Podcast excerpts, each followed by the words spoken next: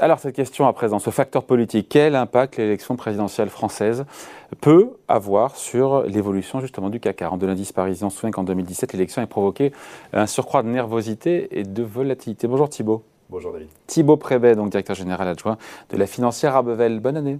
Tous mes voeux. Tous mes voeux. Plein de bonnes choses. C'est ce qu'on appelle le facteur politique qui revient évidemment tous les 5 ans en France. Euh, est-ce que ça peut être un facteur de volatilité? Ça l'avait été encore une fois il y a, il y a 5 ans.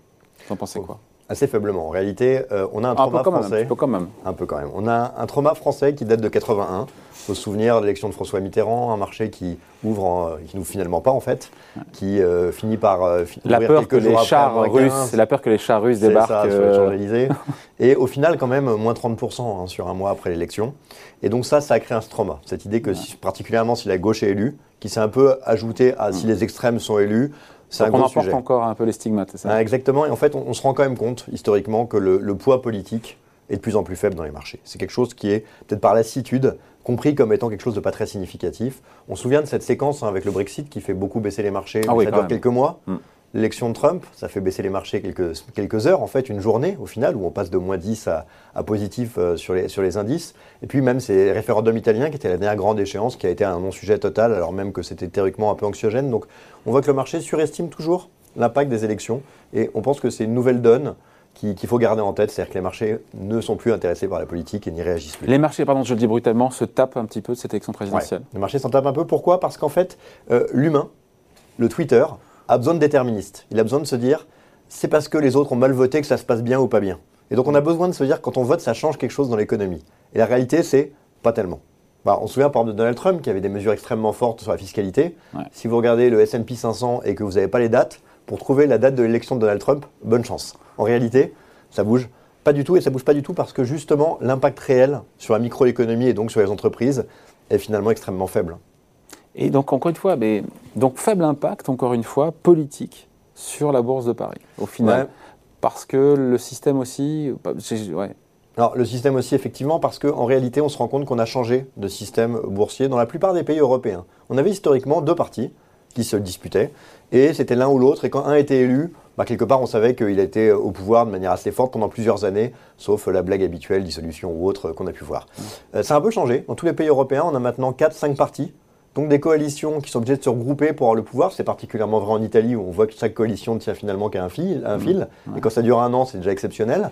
C'est le cas en Allemagne et c'est de plus en plus le cas en France. Et donc quand on n'a aucun parti qui dépasse les 20%, ce qui est un peu le cas partout maintenant, mais en réalité, il peut gouverner tant qu'il fâche personne. Et donc on arrive sur des politiques qui sont très amorphes, très, Ah. très limitées, et donc du coup, fatalement, avec des impacts qui sont de plus en plus faibles. En réalité, les marchés ont envie aujourd'hui que rien ne change. Donc des situations politiques un peu bloquées, bah, ça a l'air de leur convenir très bien finalement.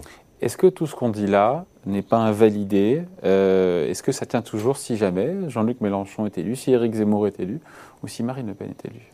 Alors, oui et non. En théorie, il est évident que pour beaucoup d'acteurs, euh, une élection de quelqu'un qui a une vision euh, aussi agressive, particulièrement que Jean-Luc Mélenchon, sur Mm. des sujets de fiscalité ou Mm. autres, euh, serait un déclencheur euh, énorme. Sachant que Marine donc- Le Pen n'est plus, ne souhaite plus la sortie de l'euro. Voilà, c'est ça. Marine Le Pen, dans son programme aujourd'hui, il est plus euh, sur un plan sociologique marqué Ouais. que sur un plan économique, où la chose est, est moins claire. Euh, Jean-Luc Mélenchon a un, un- un programme qui est économiquement très marqué. Après, il ne faut pas oublier une chose, qui est en fait le garde-fou qui fait que les marchés s'y intéressent peu, c'est cette synchronisation avec le législatif dans la foulée. C'est-à-dire que comme aucun parti n'a plus de 20% des voix, on sait que s'il y a un parti qui venait réussir à gagner avec 20% des voix, la probabilité qu'il ait une majorité à l'Assemblée derrière, elle est Mmh. inexistante. Et donc, quelque part, pour arriver sur un scénario vraiment négatif Enfin, pour les faible, marchés, pas inexistant, mais très faible. ça paraît vraiment euh, peu probable que des partis qui historiquement ont 5-10 députés, tout d'un coup arrivent à en avoir euh, énormément. C'est arrivé Emmanuel, pendant... Ma- Emmanuel Macron n'avait pas aucun Oui, député. mais en fait, il a récupéré des députés qui existaient déjà, qui ont changé, de, de- ont changé kazakh. C'est Mm. plus difficile d'imaginer euh, qu'on trouve 200 députés euh, insoumis ou euh, de l'extrême droite.